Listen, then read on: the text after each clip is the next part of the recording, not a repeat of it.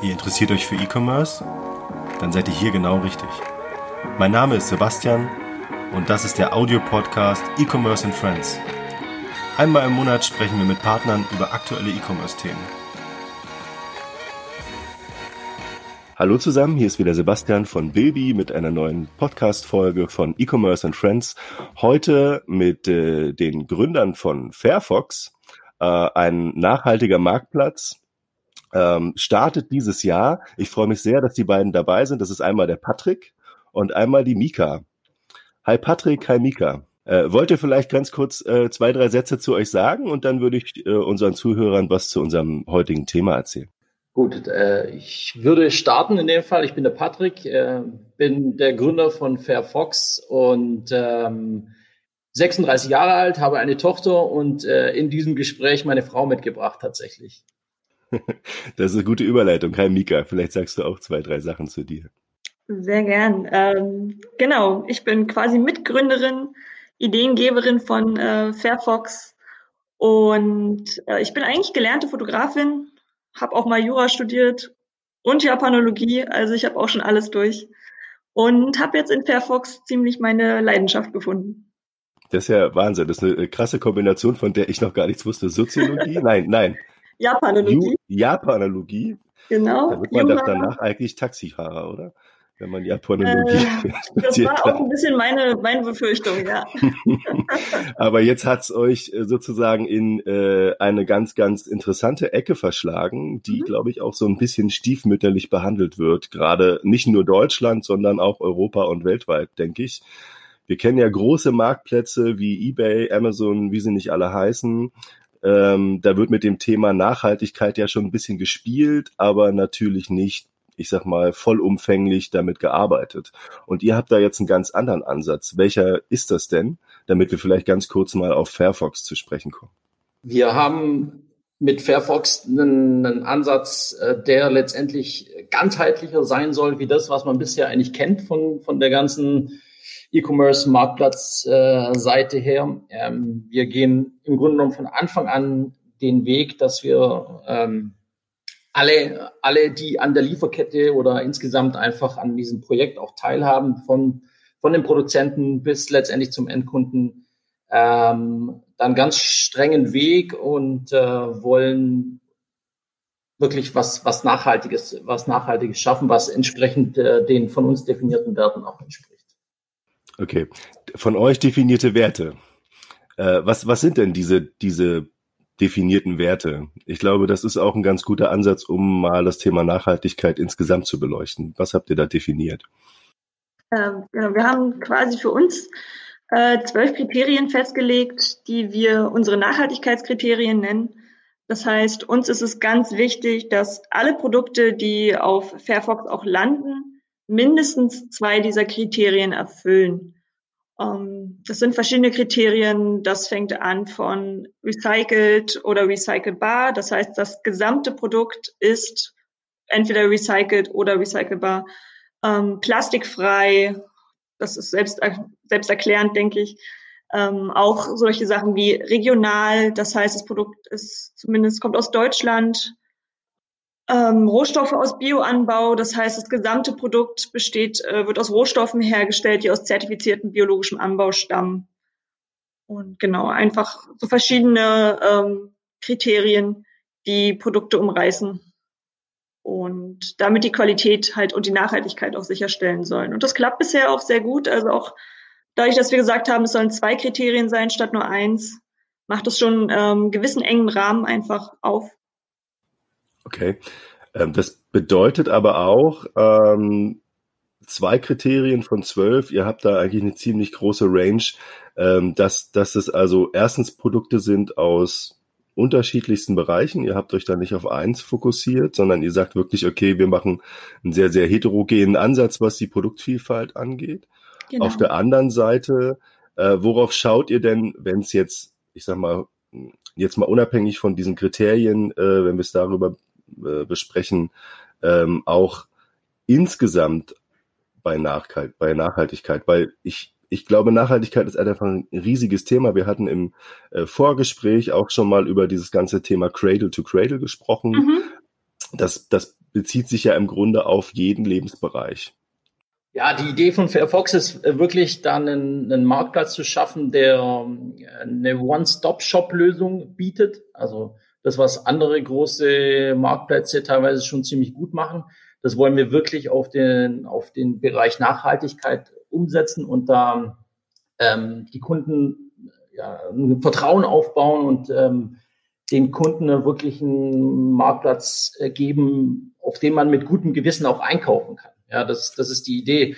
Und so wie du schon gesagt hast, ist Nachhaltigkeit ist wirklich ein sehr, sehr breites Feld. Ja, wir haben verschiedene ähm, verschiedene Säulen, die man dann einfach auch betrachten muss. Also es geht so über die zwischenmenschliche, die soziale Ebene, die ökologische, aber auch die ökonomische Ebene. Und unser Ziel ist es ganz oder wirklich, wirklich ganz streng, auch alle diese Ebenen entsprechend äh, zu berücksichtigen, weil ähm, nur dann ähm, ist letztendlich gegeben, dass, dass, dass dieses Vertrauen auch gegenüber den Kunden aufgebaut äh, werden kann. Ja, also das machen andere, haben das schon probiert und äh, machen das, beziehungsweise versuchen es recht stiefmütterlich so zu machen, wie du es auch schon gesagt hast.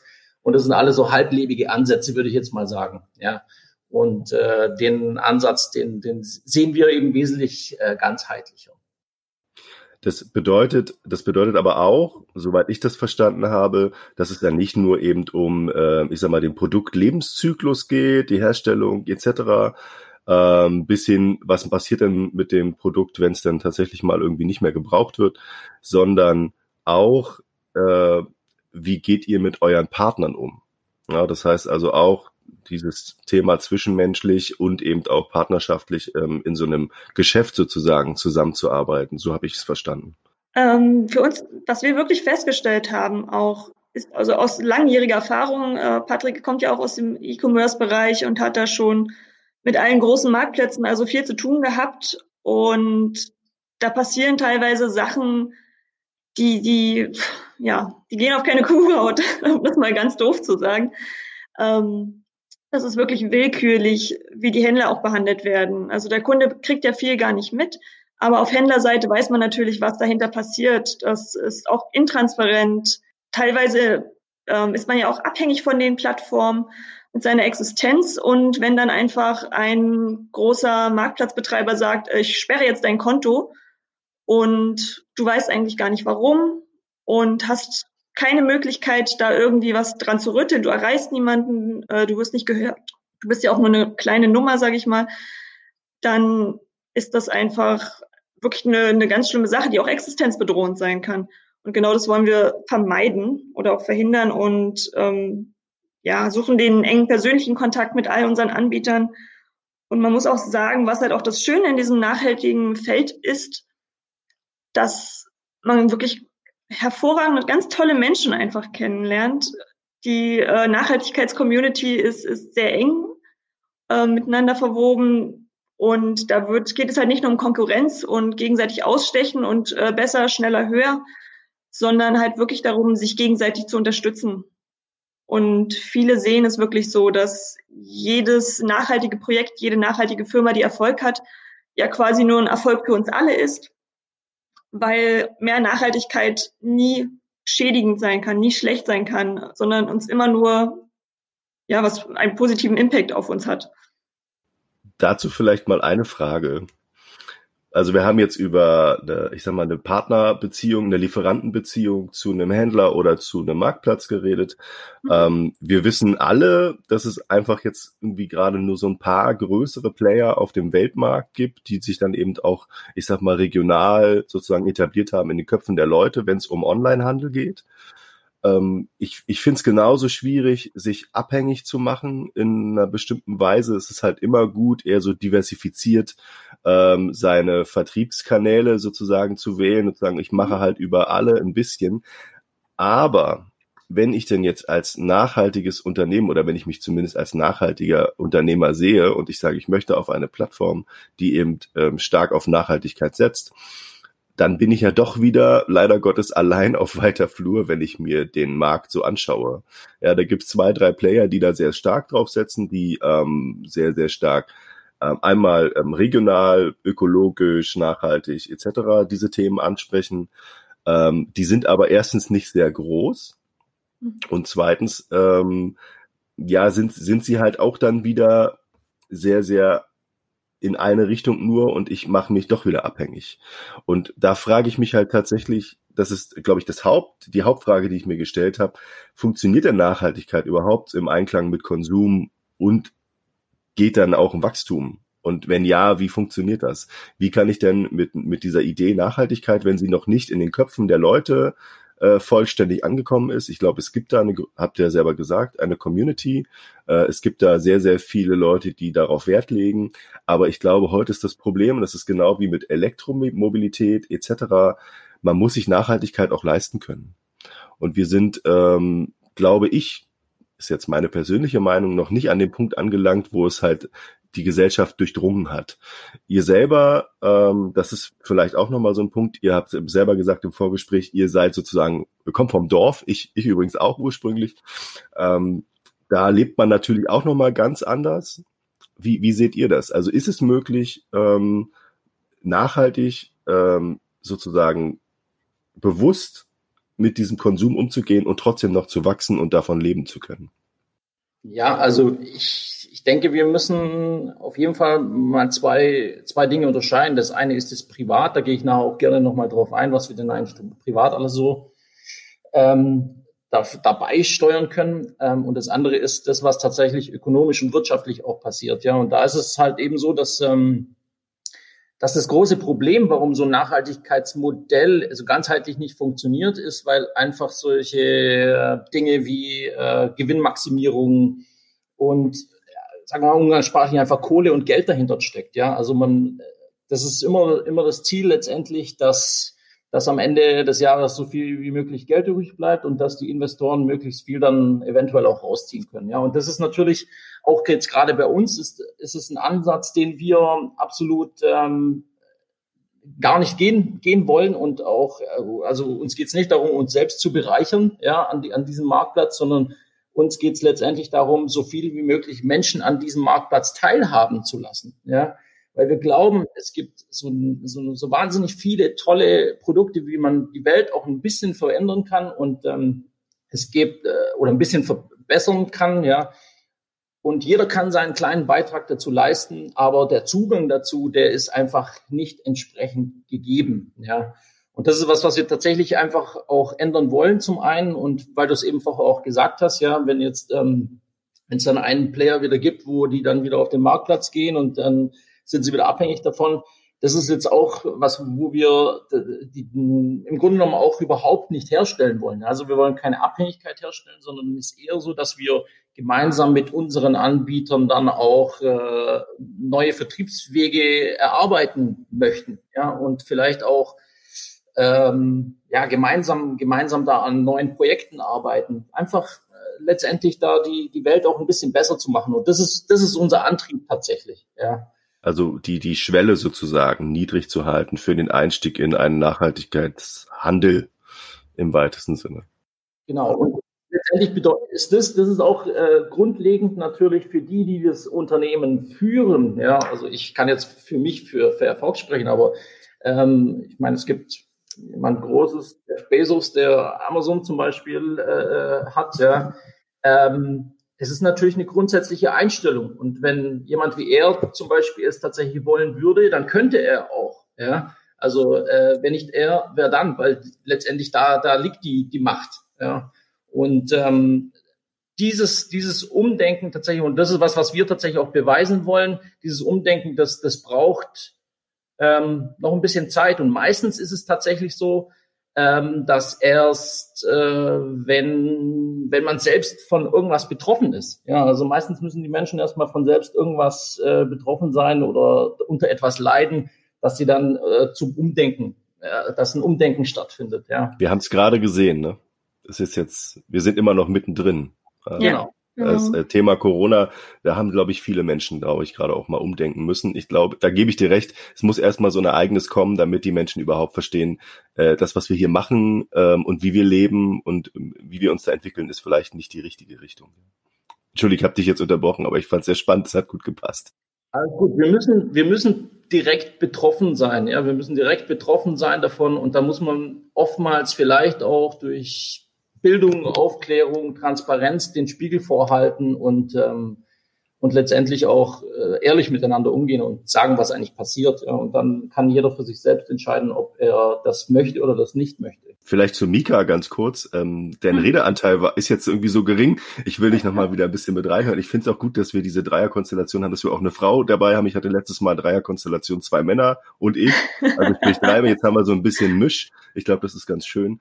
Ähm, wie siehst du denn das? Also welche Schritte müssten denn tatsächlich jetzt passieren, sagen wir mal erstmal national. Ich glaube, es muss halt zum Schluss immer international passieren, aber was, was müsste denn national passieren, damit die Menschen noch stärker, ähm, ich sag mal, diese, diese Sicht bekommen, dass ein nachhaltiges ähm, Handeln beziehungsweise ähm, eine nachhaltige Lebensweise, ja, das ist ja letztendlich ein gesamter Lifestyle, wenn man es jetzt mal so betrachtet, äh, wichtig ist und dazu beiträgt, dass wir hier ähm, unseren Planeten, unsere, unsere Lebensqualität ähm, und, und eben auch alle, die irgendwie damit zu tun haben, in der gesamten Lieferkette gut leben können und das eben auf mhm. noch lange Zeit.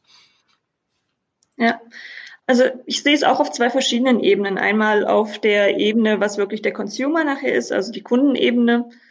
Ähm, da wird ja momentan oder auch in den letzten Monaten ist da viel passiert, ähm, wo das Thema sehr viel emotionalisiert wurde, wo es viel, wir haben ja auch so viele Begriffe wie Flugscham, ähm, in unseren Sprachgebrauch übernommen.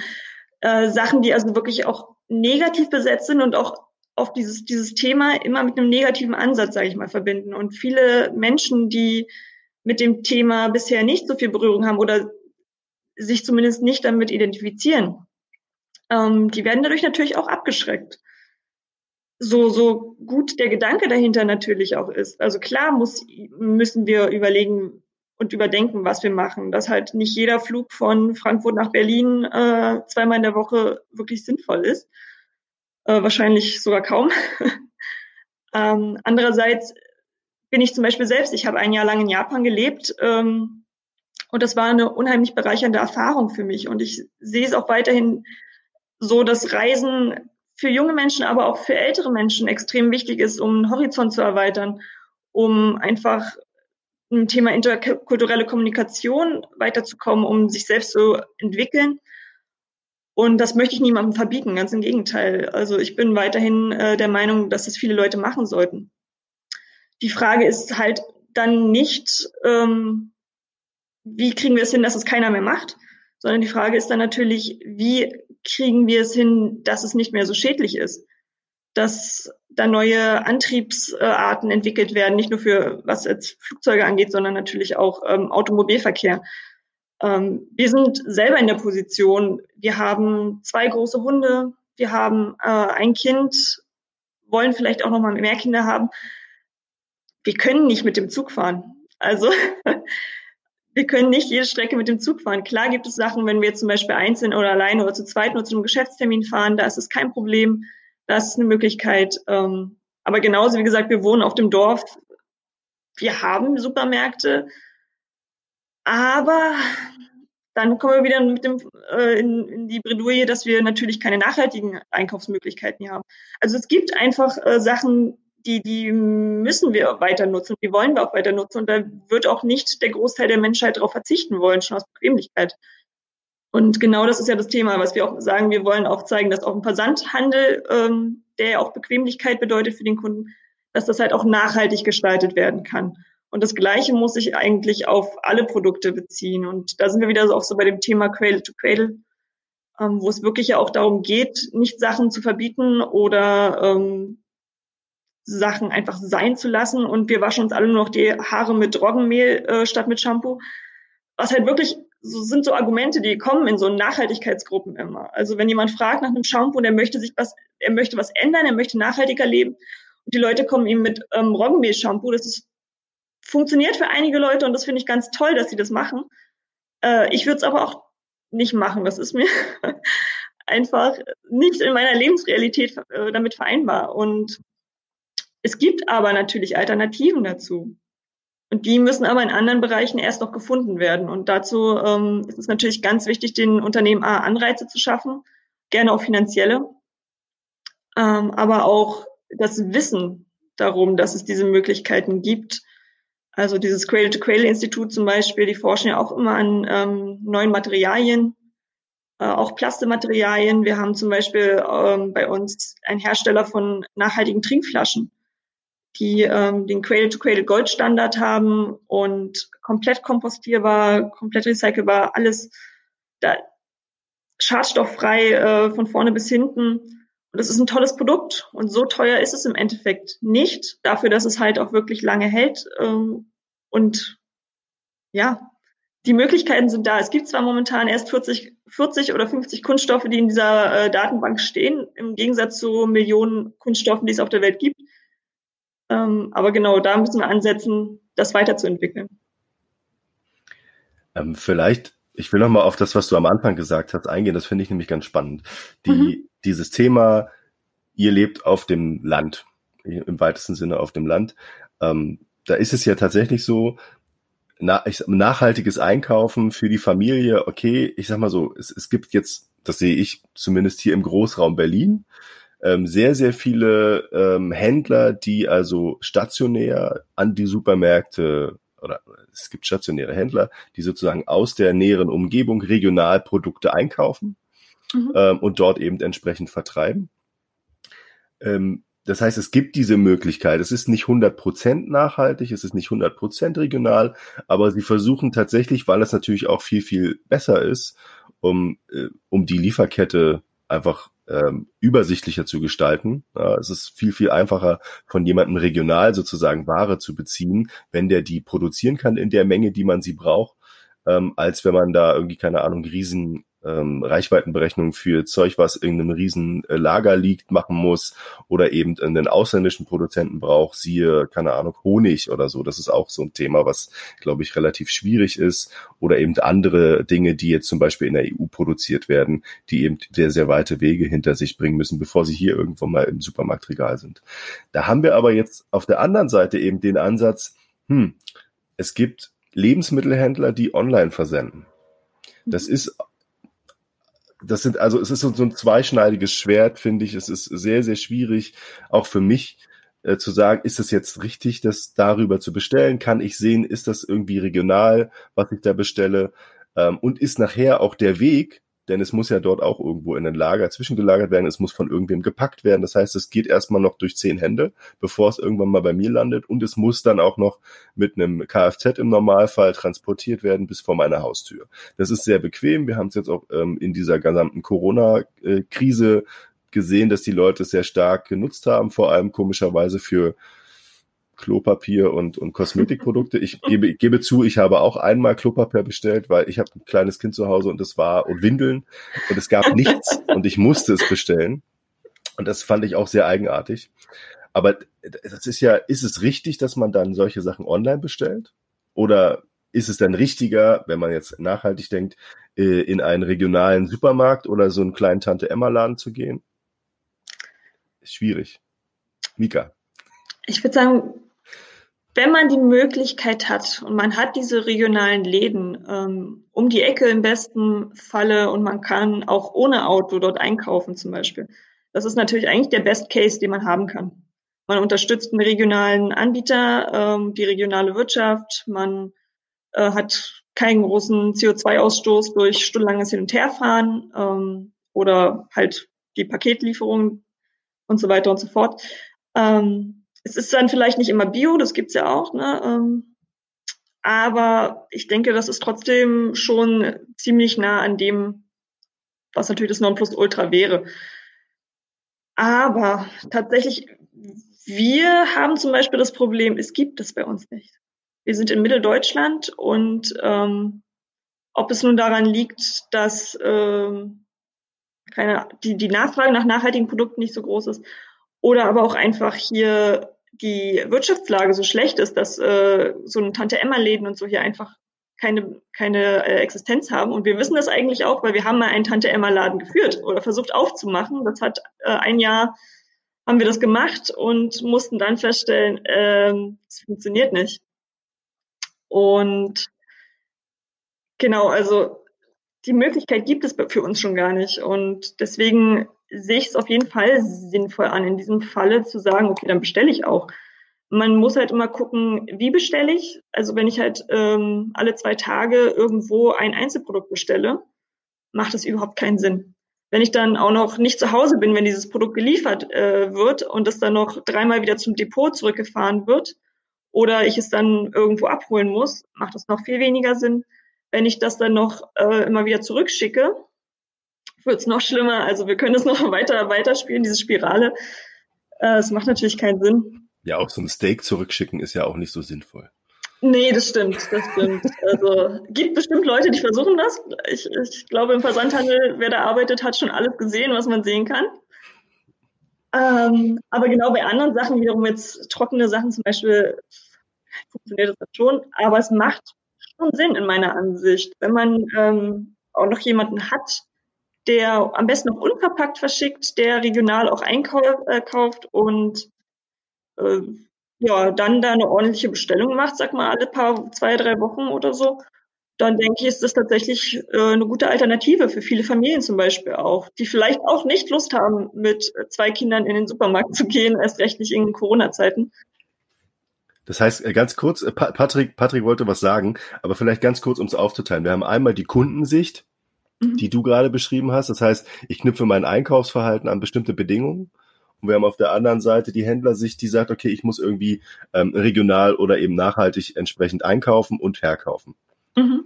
Richtig? Okay. Das heißt, wir haben schon mal so irgendwie zwei Kriterien, an denen man sich auch langhangeln kann. Und jetzt Patrick. Du wolltest ja, unbedingt was sagen. Genau, ich wollte eigentlich nur hinzufügen, ich bin eigentlich, vielleicht hört man es manchmal, ich bin eigentlich Oberschwabe und wir in Süddeutschland sind echt gesegnet. Wir sind mega gesegnet mit, äh, ähm, mit Hof, Hofläden, ja, teilweise viele Demeter-Hofläden auch, ja. Und äh, ich bin jetzt äh, der Liebe wegen nach Sachsen-Anhalt gezogen, ja. Ich fühle mich wohl, aber äh, da, da gibt's nichts, ja. Und ähm, unser Land ist tatsächlich so groß und es gibt so viele Ecken, da funktio funktioniert es tatsächlich nicht, dass wenn jemand, selbst wenn das möchte, dass er sich entsprechend äh, auf seine Lebensweise umstellt, ja, in vielen Bereichen, ja. Und ähm, ähm, so wie du schon gesagt hast, ja, einmal äh, diese zwei Ebenen, Konsument und der Händler.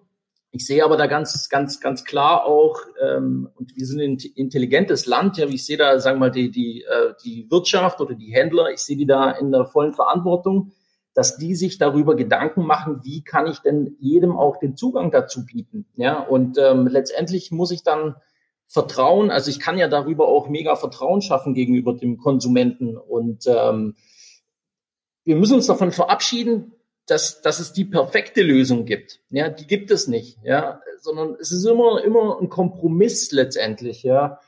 Ähm, das heißt, es kommt teilweise darauf an, in welcher Region lebe ich, in welcher, äh, wie, wie, wie viel Geld verdiene ich, ja, wie, wie groß ist meine Familie, ähm, keine Ahnung, ja, also die Umstände, in denen ich lebe, die ähm, beeinflussen natürlich ganz, ganz, ganz, ganz arg, äh, in, inwiefern ich einfach auch mein, mein Leben nachhaltig umstellen kann. Und ähm, deswegen, ich möchte mich echt davon verabschieden, irgendwie ein perfektes Bild zu kreieren, sondern ich glaube, dass jeder seinen Beitrag leisten kann, so gut er kann, ganz einfach. Ja. Mhm. Ich möchte noch ergänzen, dass ähm, was wir auch mal davon ausgehen, Nachhaltigkeit ist gleich teuer und schwierig oder man findet es so selten.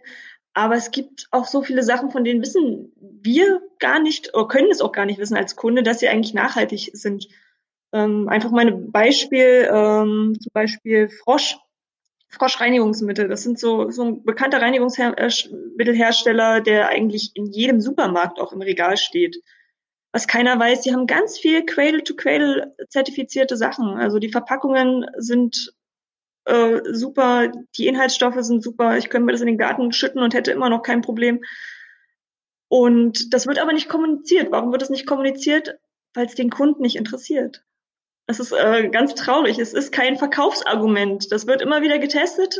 Es ist zwar im Kommen, aber mit Cradle to Cradle zum Beispiel kann hier in Deutschland weiterhin kaum jemand was anfangen.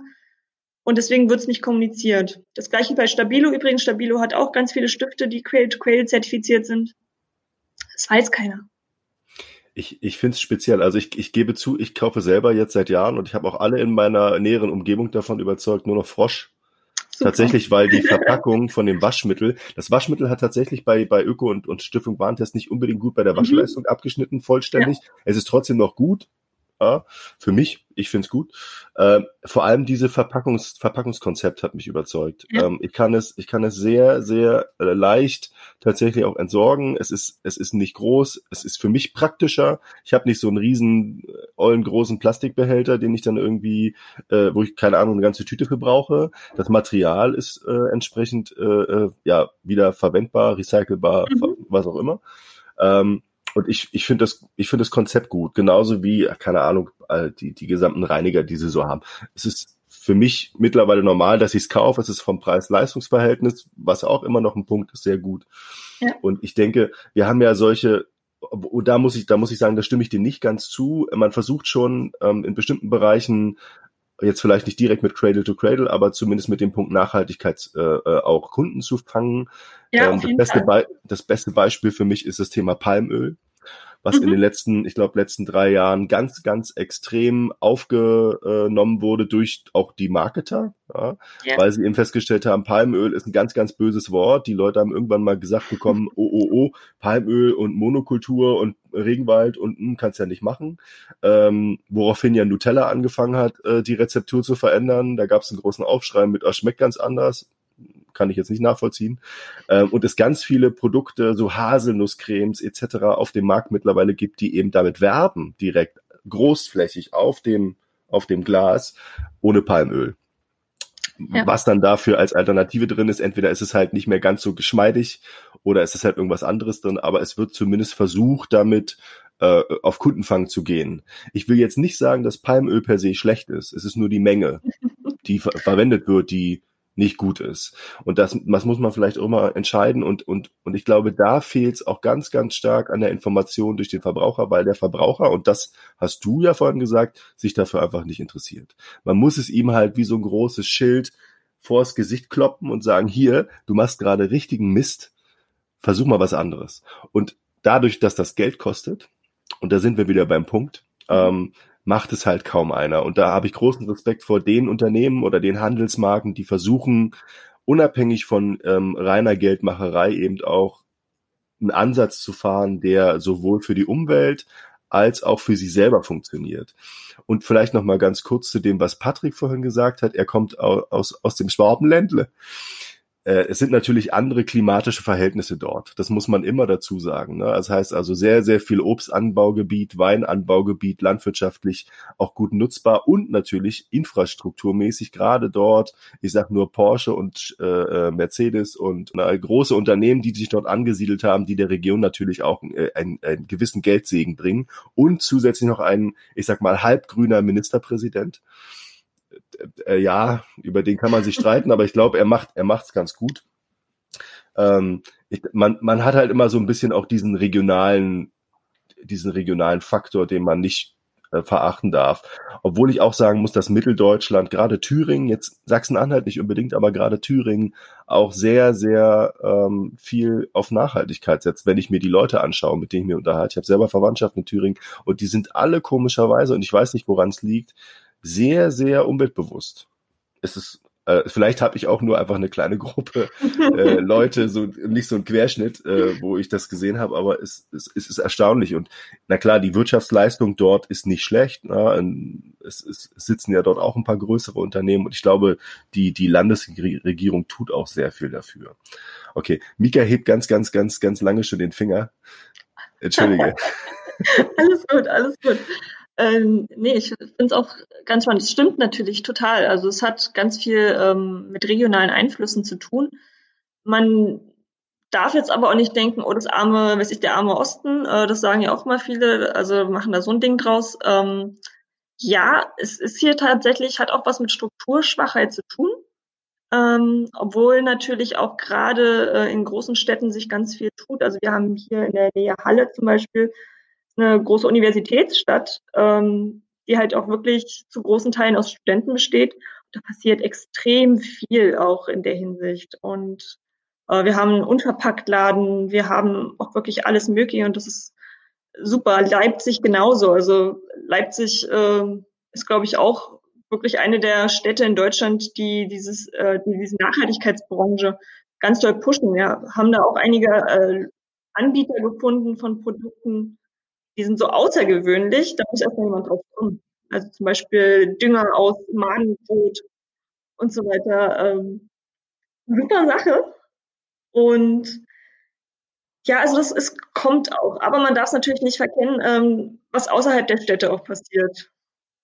Und das ist halt eher das Problem. Ne? Also was außerhalb von diesen ähm, Hotspots mit jungen Leuten auch passiert.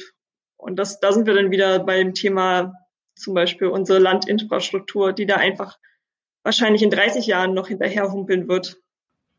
Das heißt also, eigentlich seht ihr es eher als, also vielleicht ist das jetzt der falsche Ansatz, ich weiß es nicht, als Ansatz, ähm, sozusagen als Ergänzung äh, zu dem stationären Handel, der ja, ich sag mal, deutlich nachhaltiger ist als ein Online-Geschäft, ähm, für eben ähm, ländliche äh, Regionen zum Beispiel zu sagen, okay, du, keine Ahnung, du hast keinen, keinen Wochenmarkt mehr, du hast keine Läden um die Ecke, ähm, du, du bist nicht wahnsinnig mobil, weil du eben auch sagst, ey, ich brauche hier eigentlich kein Auto, weil ich gehe eh nicht aus meinem Ort raus oder irgendwas in der Richtung. Und ähm, dann eben eine Ergänzung zu schaffen, dass jemand sagt, ich möchte ähm, nachhaltige Produkte kaufen, aber ähm, es ist halt schwierig für mich. Das, das, das könnte ich jetzt zum Beispiel beim, beim Thema Lebensmittel sogar noch irgendwie nachvollziehen. Ähm, bei, bei anderen Produkten weiß ich es gar nicht so richtig. Da sind ja auch viele Produkte auf dem Markt, die, ähm, die, die sind zwar cool, aber ob die jetzt so notwendig sind, ist die Frage. Na, da sind, ist viel, viel Kreativität dabei. Ähm, es gab zum Beispiel, ich weiß gar nicht, ob es in Berlin war, ein Café äh, oder Coffeeshop-Betreiber, der hat dann angefangen, ähm, weil er eine coole Idee hatte, Kaffeetassen und so so so so Sets, äh, Espresso-Sets aus altem Kaffeesatz herzustellen in einem Verfahren, wie auch immer er das macht. Das wird irgendwie unter Druck mit irgendeinem Bindemittel hergestellt und wurde jetzt auch sehr sehr stark in den Medien irgendwie auch gepusht, weil das eben eine coole Idee ist zu sagen, okay, äh, und der sammelt halt den gesamten Kaffeesatz aus Berlin da ein oder aus dem Umland es ist äh, ein Ansatz. Was sagt ihr dazu? Also ich, ich, ich weiß es halt nicht. Es, wenn man eine Geschäftsidee hat, soll man die natürlich auch umsetzen. Aber für mich ist halt auch Nachhaltigkeit, ich, ich, ich schaffe Produkte, die die Leute wirklich brauchen, in einem, ähm, in einem Umfang, der der Umwelt nicht wehtut ähm, und was die Umwelt vertragen kann und nachher, was ich auch wieder sozusagen recyceln oder entsprechend entwerten kann äh, in der Natur oder wo auch immer. Ja, äh, definitiv bin ich äh, deiner Meinung. Ich, ich kenne den, den Fall, den du beschrieben hast, den aus Berlin, kenne ich jetzt nicht, nicht genau und ich weiß nicht genau, was wird da bei der Produktion genau, was sind die Vorteile davon oder ist es wirklich einfach nur, nur ein Gag, ein Marketing-Gag? Dann ist es natürlich, dann äh, sollte man das äh, definitiv hinterfragen. Ähm, ich glaube aber, also es ist trotzdem so, dass wir, sagen wir mal, so viele Bereiche haben. Ja, das ist immer, man kann sich immer drüber streiten. Muss ich, muss ich mir jetzt zum Beispiel eine Hängematte in den Garten äh, äh, hängen, ja? Oder kann ich genauso gut auf der Wiese äh, liegen? Ja, also äh, klar wäre es äh, nachhaltiger auf der Wiese zu liegen, als die Hängematte da reinzuhängen. Aber ähm, wir befinden uns trotzdem, sagen wir, in einer Gesellschaft oder wir alle, ja, wir haben vorher von Bequemlichkeit geredet, wir leisten alle unheimlich viel und wir wollen unser Leben trotzdem genießen. Und wir, wir können das aber, wir können das aber auch tun, ohne, ähm, ohne rücksichtslos auf, auf äh, die Natur oder Ressourcen oder andere Menschen zu sein. Ja, das heißt, wir müssen nicht die, die äh, billig, ich sage jetzt mal billig China ähm, Hängematte, ähm, die importiert wurde und vielleicht noch irgendwelche Chemikalien drin hat, äh, importieren, sondern wir können auch das Made in Germany Modell nehmen, das vielleicht noch einen Teil ihres ihres äh, Gewinns letztendlich dann in soziale Projekte spendet oder vielleicht auch ähm, im Ausland produziert und dort vor Ort irgendwie gute Arbeitsplätze schafft oder solche Dinge. Ja, also wir haben auch bei allem, was was letztendlich für uns Qualität im Leben im, im Leben bietet, haben wir immer die Möglichkeit das letztendlich auch immer so zu gestalten, dass, dass, dass andere genauso profitieren wie wir davon. Also soll nicht immer nur uns gute und bequem gehen, sondern ähm, letztendlich an ganz, ganz, ganz vielen anderen Stellen auch. Ja. Und ähm, da haben wir, da haben wir wahnsinnig gute Unternehmen in Deutschland, die das schon sehr, sehr gut machen und diese müssen wir supporten. Da bin ich voll überzeugt. Ich möchte mal noch einen, einen Punkt sagen zu Nutella vorher, ähm, was du vorher gesagt hattest. Ähm, das Problem ist ja vor allen Dingen das, dass dass immer erst, also so ein Unternehmen wie Nutella oder Ferrero steht ja dahinter, soweit ich weiß, ja, die haben ja, die, die machen das seit Jahrzehnten, ja. Die wissen genau, was da passiert, die wissen genau, was in der Produktion passiert, die wissen genau, wo die Schwächen sind und wo die Nachteile nachher für die Umwelt entstehen oder für die Menschen auch entstehen. Und die verändern aber erst was, wenn der große Aufschrei da ist. Ja, und das, das ist für mich das größte Problem, dass eben, ähm, ja, das ist mehr oder weniger dann auch wieder ein Marketing-Gag für mich. Ja, also ähm, die haben vorher die Macht oder die Möglichkeit, was zu verändern und tun es eben nicht, sondern erst dann, ähm, ich ziehe so lange wie möglich Geld aus, aus, aus dem Produkt raus und verändere es erst dann, wenn wenn äh, vielleicht der Ruf in Gefahr gerät. Ja, und das, das ist was, ähm, wo ich definitiv einfach auch nochmal noch mal auch anstoßen will und auch mit jedem Unternehmer, mit dem ich im Gespräch bin, da einfach auch proaktiv da hin, hinführen will dazu. Ja. Was, was ich, was ich wirklich spannend finde, ähm, ich, also ich glaube, ja, das Thema Nutella, das war aus, aus ich glaube, wenn man es jetzt rückblickend betrachtet, wirklich eine Art Marketing-Coup sogar, ja. ähm, weil, weil sie eben genau die Situation genutzt haben und nochmal Öffentlichkeit bekommen haben dadurch. Äh, und ihnen ist ja in dem Moment egal gewesen, ob jetzt positiv oder negativ. Es war einfach nur die Möglichkeit, nochmal eine große Kanone abzuschießen, weil wahrscheinlich eben dann eine ganze Weile nichts mehr kommen wird. Ja, weil Nutella mhm. ist halt Nutella. Wir, wir kennen ja zum Beispiel auch, keine Ahnung, Nudossi. Jeder, der im Osten wohnt, der kennt Nudossi. Ähm, schmeckt aus meiner Sicht sogar besser als Nutella, hat aber auch ohne Ende Palmöl drin. Also, ne, es ist wenn ich mir das so anschaue. Es ist ja nicht reine Hadel, nicht reine Haselnuss. Kann man vergessen bei ja. dem, was da an Öl drauf schwimmt. Aber es ist halt immer so eine Einstellungsfrage. Möchte ich jetzt was von einem regionalen Unternehmen kaufen aus meinem eigenen Land, auch wenn es dann ähm, Inhaltsstoffe vielleicht sogar drin hat, die jetzt nicht so unbedingt die positivsten Eigenschaften oder die positivsten Leumund haben? Oder möchte ich halt irgendwie von so einem internationalen Konzern was kaufen, wenn wir jetzt bei der äh, Lebensmittelseite bleiben? Und ja, dieses ganze Thema, liege ich jetzt auf dem Rasen oder auf der Hängematte? Was noch schlimmer ist, die Leute rennen ja zuhauf und ich zähle mich auch dazu, zu größeren, ich sag mal, Sportartikelhändlern, die jetzt sich in den Innenstädten breit gemacht haben. Ich muss, glaube ich, keinen Namen sagen. Wir kennen ihn alle. Campingausrüster etc äh, und kaufen sich dann da irgendwelche Decken, ja, um sich da auf den Boden zu legen, obwohl sie es nicht bräuchten.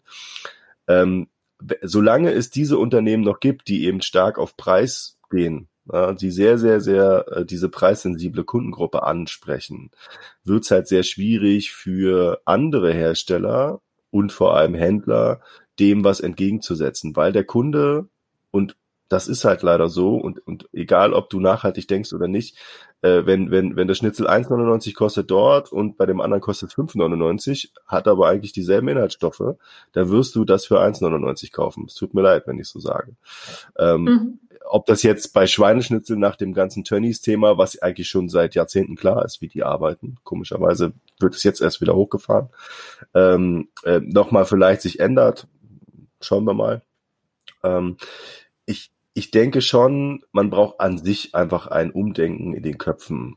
Ähm, und dazu gehört mhm. natürlich auch nicht nur der Händler, der nun online anbietet, sondern eben auch der Mensch. Und der Mensch ist ein Gewohnheitstier und du hast es schon gesagt, der braucht immer erst so ein Wachrütteln, wie vor allem wie er einkauft und sein sein Einkaufsverhalten überdenkt. Also ich habe im Freundeskreis Personen, die sagen, ich gehe einfach jeden Tag einkaufen ähm, ob das nachhaltig ist oder nicht, ist die Frage. Also auf der einen Seite hast du wahrscheinlich, wenn du jeden Tag einkaufst, den Vorteil, du hast es frisch, du verarbeitest es sofort ähm, und du, du kannst dir sicher sein, dass du es auch verbrauchst. Mhm. Ne? Auf der anderen Seite, der Ansatz, den du am Anfang gebracht hast, ich kaufe mal lieber irgendwie alle zwei Wochen mal ein bisschen mehr ein. Hast du Vorrat, wenn du es online zum Beispiel machst, ähm, hast nicht so ein Problem, was die Umweltbelastung angeht, beim Transport etc. Es ist halt eine Einstellungsfrage. Und ich glaube, den, diesen Mittelweg zu finden, das ist sehr, sehr schwer. Und ich glaube, da haben wir auch, wie gesagt, kein, kein allgemeingültiges Rezept für. Das wird es wahrscheinlich auch nie geben. Ähm, was, was ich mir wünschen würde, wenn ich das jetzt so höre, ist tatsächlich eben, gerade wenn es um Onlinehandel geht, denn wir reden ja über Onlinehandel, ähm, dass Produkte eben einmal so, wie ihr es sagt, ähm, nach Zertifizierung sozusagen auch ein bisschen betrachtet werden. Wie werden die hergestellt? Wie, wie, wie, wie können die sozusagen in der, in dem Kreislauf ähm, genutzt werden und dann eben wieder abgecycelt oder ähm, recycelt werden? Und auf der anderen Seite, wie oft kaufe ich denn das ein? Und brauche ich, überlege, vielleicht überlege als Kunde auch vorher, brauche ich das überhaupt? Überlege als Unternehmer auch vorher, ist das ein Produkt, was der Kunde braucht? Ähm, weil die Produktion an sich, die kostet auch wieder Energie, Ressourcen und so weiter. Ähm, und ich glaube, dann ist uns auch allen sehr, sehr geholfen, gerade wenn es um Nachhaltigkeit geht. Und dann finde ich, ist das Konzept, einen nachhaltigen Onlinehandel aufzumachen oder einen Marktplatz, an dem sich eben viele Händler äh, auf Augenhöhe sozusagen begegnen und ihrem Kunden ein Produkt, was er ähm, ohne, ich sag mal, ohne Gewissensbisse kaufen kann, ähm, viel, viel sinnvoller, als mhm. äh, einfach irgendwas auf den Markt zu schmeißen. So mein Gefühl. Auf jeden Fall. Ich denke, äh, ja, wie du schon sagst, es sind diese zwei Ebenen, ne? das ist einmal bei dem, für den Verbraucher, dass der umdenkt, auch merkt und auch, dass es auch mehr in die Öffentlichkeit getragen wird. Es geht gar nicht darum, ob ich konsumiere, weil der Verbraucher werden, also der Kunde wird immer konsumieren und der Mensch ist einfach tatsächlich auch ein Konsument. Ähm, es gibt ja auch einen Grund, warum es solche Sachen wie Shoppingsucht gibt. Ne? Also es passiert was im menschlichen Hirn, wenn wir konsumieren. Und insofern werden wir das nie ausstellen können, dass wir jetzt alle sagen, okay, ab jetzt äh, konsumieren wir nichts mehr, ähm, kaufen nur das Nötigste. Das wird wahrscheinlich nicht passieren. Ähm, wir müssen wirklich gucken, wie konsumieren wir, wo konsumieren wir und was. Also wie oft gehe ich einkaufen? Wie du schon gesagt hast, brauche ich das wirklich? Muss ich dieses Ding jetzt kaufen? Also es fängt ja bei Kleidung an. Brauche ich ein neues Teil, was ich wahrscheinlich ein oder zweimal trage. Also ganz viele Kleidungsstücke heutzutage, äh, dieses Thema Fast Fashion, die nur nicht mal zweimal getragen werden, anderthalb Mal, glaube ich, im Durchschnitt, ähm, und danach im Müll landen, dann noch mit Schadstoffen belastet sind und so weiter, äh, nicht recycelt werden, sondern verbrannt, was natürlich auch nochmal richtig super ist. Also wir hauen da mega Ressourcen rein, die wir ähm, irgendwo unsere Erde entnehmen, um sie dann zu verbrennen paar Wochen später, äh, was der letzte Irrsinn ist. Ähm, und dann, wie gesagt, auch wo konsumiere ich und von wem auch. Wie du sagst, muss ich jetzt bei, bei Ferrero unbedingt ähm, immer das Nutella kaufen, wenn ich weiß, was dahinter steckt? Oder muss ich von Nestle immer das Wasser kaufen? Okay, ob ich jetzt überhaupt Wasser kaufen muss, ist eh fraglich, aber ähm, muss ich von Nestle was kaufen oder kann es dann vielleicht auch eine andere Firma sein? Oder muss es der Reiniger von XY sein oder kann es dann zum Beispiel auch der Froschreiniger sein? Ähm, das sind so Fragen, die sich der, der Kunde stellen muss. Und dazu sind wir wieder beim Thema ja, Informationen. Also da wünsche ich mir eigentlich viel mehr auch von, von der Regierung aus mehr Initiative, um dieses Thema äh, auch in Schulen zu bringen. Da fängt es ja schon an. Meine Mama ist Lehrerin ähm, vor allem im Sonderschulbereich, Sonderpädagogik. Und äh, das sind halt oftmals einkommensschwache äh, Familien, die sie dort, äh, aus denen die Kinder kommen. Und da ist wirklich null Bewusstsein für vorhanden und auch einfach kein Wissen. Und das ist Aber eigentlich sehr, sehr auch, schade. Sie können es auch gar nicht. Sie können es nicht, nein. Ja, selbst wenn sie, sie wollten, sie können gar nicht. Das ist das Problem, nein. denke ich. Ne? Das ist die andere Geschichte, genau. Dass es natürlich auch eine finanzielle Sache ist. Obwohl, ja, bis zu einem gewissen Punkt auch eine finanzielle Frage ist und vielleicht sollte es auch da äh, angesetzt werden. Ähm, viele haben ja auch gesagt, die Mehrwertsteuersenkung sollte zum Beispiel nur auf nachhaltige Produkte äh, angewandt werden. Das waren Ideen und ja, ich meine, warum nicht? Also es gibt gäbe sicherlich genug Möglichkeiten, um die Nachhaltigkeitsbranche weiter zu unterstützen. Denkt, denkt ihr denn, dass es ähm, also wir haben ja darüber gesprochen, man kann halt sein Einkaufsverhalten entsprechend ändern und das ist eben sozusagen, ähm, wenn man dann online ähm, Ware kauft, dass es dann eben nicht so ganz so belastend ist, weil man sagt, man hat halt immer nur einen gewissen äh, prozentualen Anteil, den man online äh, kauft. Was aber wieder so ein bisschen entgegen dem ganzen Thema Wachstum steht, finde ich. Ähm, selbst wenn wir sagen würden, okay, es gibt vielleicht auch eine, keine Ahnung, eine Regelung, dass ähm, wir zukünftig, das ist jetzt total utopisch, äh, nur noch Produkte zulassen für den Markt, die tatsächlich auch irgendeinen Sinn ergeben, wo es nicht schon 20 äh, Substitute für gibt, ähm, unter dem Motto, wir versuchen halt irgendwie ähm, so ein bisschen naja, so ein bisschen back to the roots äh, zu leben und sagen, wir brauchen irgendwie, keine Ahnung, nicht 500 Weichspüler und äh, 20 Chlorreiniger. Das steht natürlich total entgegen dem einem marktwirtschaftlichen Prinzip, ja. Es würde wahrscheinlich nie passieren, aber ist das, eigentlich wäre doch nur das die Lösung, dass man einfach ähm, das Angebot einschränkt und äh, versucht die Leute irgendwie dahin zu bringen, zu sagen, ihr müsst jetzt nicht, keine Ahnung, in dem nächsten Shibo Shop in Shop, das finde ich das schlimmste Beispiel übrigens. Shibo, ja. weil die halt, die halt super kreative Leute haben, die sich immer wieder Sachen ausdenken, die natürlich für teures Geld und mit, mit unglaublichen Ressourceneinsätzen produziert werden müssen.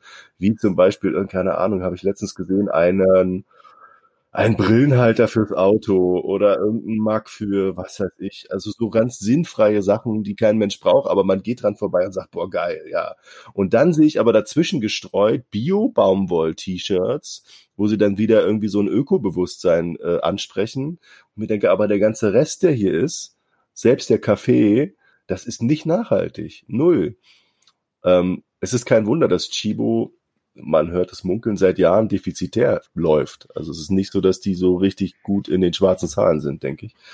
Ähm, aber alleine solche Angebote, klar, es ist Marktwirtschaft, ne? Und, und, und, und, und irgendwie hat jeder so seine Daseinsberechtigung, ob das jetzt ein, ein großer Online-Shop von einem sehr bekannten Discounter ist oder ob es äh, ein, ein Chibo Online-Shop ist oder eben ein anderer Marktplatz. Aber das ein, ist es eine Möglichkeit, das einzuschränken, zu sagen, ey, das äh, produziert nicht so viel Schrott, sondern versucht irgendwie mal was Wesentliches zu produzieren? Das wäre wahrscheinlich nicht möglich, aber es ist vielleicht ein ganz radikaler Ansatz zu sagen, hey, es ist jetzt mal gut. Wir brauchen das alles nicht. Wir brauchen auch keine 15 Porsche-Modelle. Für wen?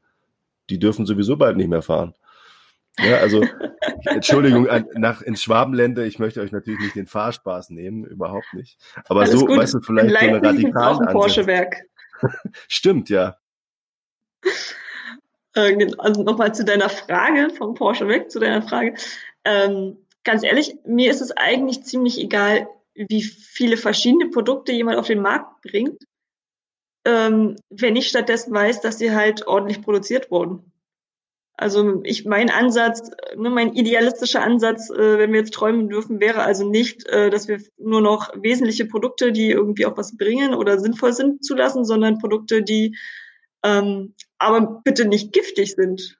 Ah, nicht giftig, nicht umweltschädlich, schadstofffrei, die halt nicht irgendwie von Kindern hergestellt wurden oder in irgendeiner Art und Weise ausbeuterisch hergestellt wurden, die nicht das Grundwasser verseucht haben bei der Produktion also das wären eher die Kriterien, die ich wichtig fände. Und wie gesagt, ich komme mal gern zu Cradle to Cradle zurück, weil das doch viel auch für uns verändert hat in unserem ähm, Bewusstsein, in unserem Denken, weil es so ein sehr ganzheitliches Prinzip ist.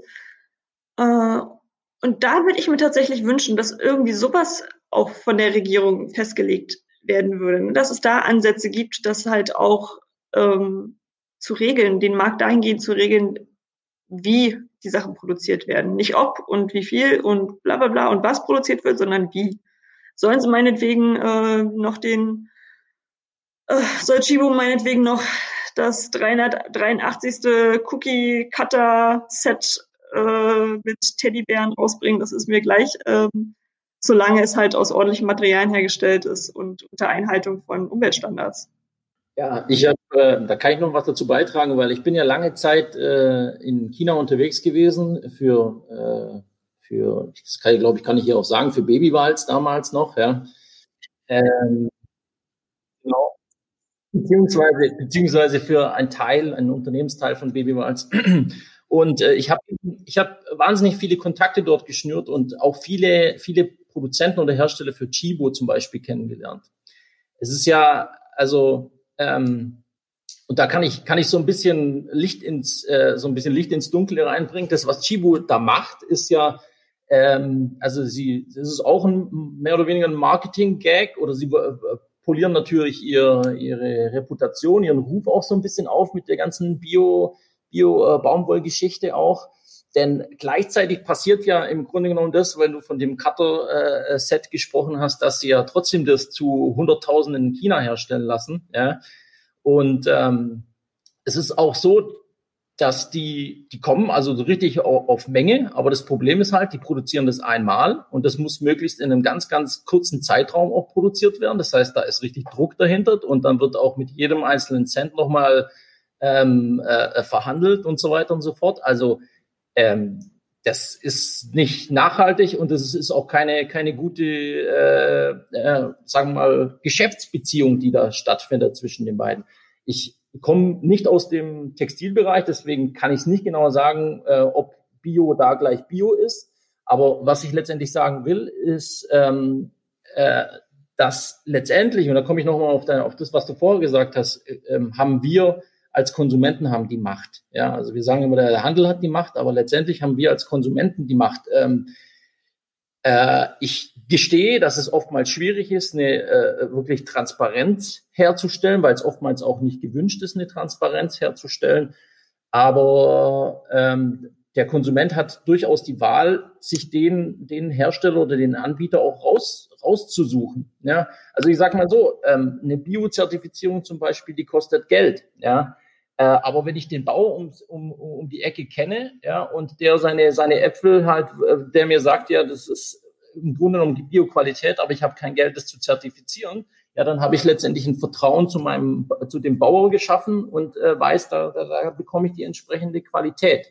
Ja, und das ist bei dem Bauer genau dasselbe wie bei, bei einem Marktplatz zum Beispiel. Ja, also ich will nochmal Fairfox in, in die Gedanken zurückrufen. Ja. Ähm, letztendlich ist es unsere Hauptaufgabe, auch da Vertrauen, Vertrauen zu schaffen. Ja, und ich bin davon überzeugt, oder zumindest bei mir selbst ist es so, dass ich auch das Vertrauen auch aus der Erfahrung, die ich die letzten Jahre mit Amazon zum Beispiel gemacht habe, ja, ähm, habe ich auch ein Vertrauen verloren, ja, wo ich dann ähm, ganz ehrlich sagen muss, äh, da will ich nicht mehr einkaufen. Ja, ich will da, wo ich Vertrauen verloren habe, will ich nicht mehr einkaufen und ich suche mir die aus, wo ich am meisten Vertrauen dazu habe. Ja, das feit mich nicht davor, dass es vielleicht irgendwann mal zu einer Situation kommt, ähm, wo ich äh, vielleicht nicht hundertprozentig zufrieden bin, aber letztendlich ähm, habe ich als Konsument die Macht, wo gebe ich mein Geld aus? Denn von diesem Geld äh, lebt letztendlich der Handel oder äh, der Hersteller dann auch. Ähm, ich finde, das ist ein super Abschlussstatement gewesen, ganz ehrlich. Ähm, ich ich, ich glaube, wir könnten jetzt auch noch ganz ganze Weile über äh, ressourcenschonend etc. reden, aber ich glaube gerade dieses Thema, der Konsument hat die Macht und das ist ja es ist nichts Neues, aber es muss halt immer mal wieder irgendwie auch dem Konsumenten gesagt werden. Du hast die Macht, du bestimmst darüber, wie der Händler oder der Produzent tatsächlich auch Ware produziert, was er produziert, in welcher Menge und ähm, vor allem, ähm, was dann damit gemacht wird zum Schluss. Ne? Und äh, ich, ich glaube, wir, wir, wir, wir tun gut daran, ähm, einen guten Mix zu nutzen zwischen ich gehe regional einkaufen, ich nutze auch mal einen Online-Händler ähm, und bestelle dort etwas, schaue mir aber sehr genau an, okay, woher bezieht er denn die Ware, wie ist seine Lieferantenbeziehung oder seine Markt, seine, seine mhm. partnerschaftliche Beziehung ähm, ähm, und, und vor allem wie, ähm, wie viel Wert legt er denn auch darauf, dass das auch in Zukunft so bleibt, kann der mir eine Lieferkette zeigen? Kann der mir zum Beispiel auch die Produktionsbedingungen von einem Produkt irgendwie nachweisen, etc. Und das gilt eben nicht nur für äh, so Sachen, die Chibo produziert oder wer auch immer, äh, also Plastikkram oder Picknickdecken oder was auch immer, sondern eben auch für Lebensmittel, für Fleisch, für äh, Käse von mir aus, Milch etc. Das betrifft ja im Grunde jeden jeden Bereich. Ähm, ich, ich danke euch beiden, dass ihr ähm, die Zeit, euch die Zeit genommen habt, hier mit mir ähm, jetzt schon eine Stunde zu sprechen. ähm, ich hoffe, es war für euch auch ähm, ein, ein guter Austausch. Ähm, für die, die es noch nicht mitbekommen haben, wir haben über Nachhaltigkeit im Onlinehandel gesprochen. Ähm, ich, ich glaube, das ist ein sehr wichtiges Thema, was sich auch in den nächsten Jahren immer noch weiter und weiter durchziehen wird, weil wir einfach nicht drum herum kommen, uns darüber Gedanken zu machen. Mhm. Und äh, genau, ich hoffe, ihr schaltet beim nächsten Mal wieder ein. Äh, auf jeden Fall vielen Dank, dass ihr dabei wart. Äh, ich freue mich und äh, bis zum nächsten Mal. Danke dir. Ciao.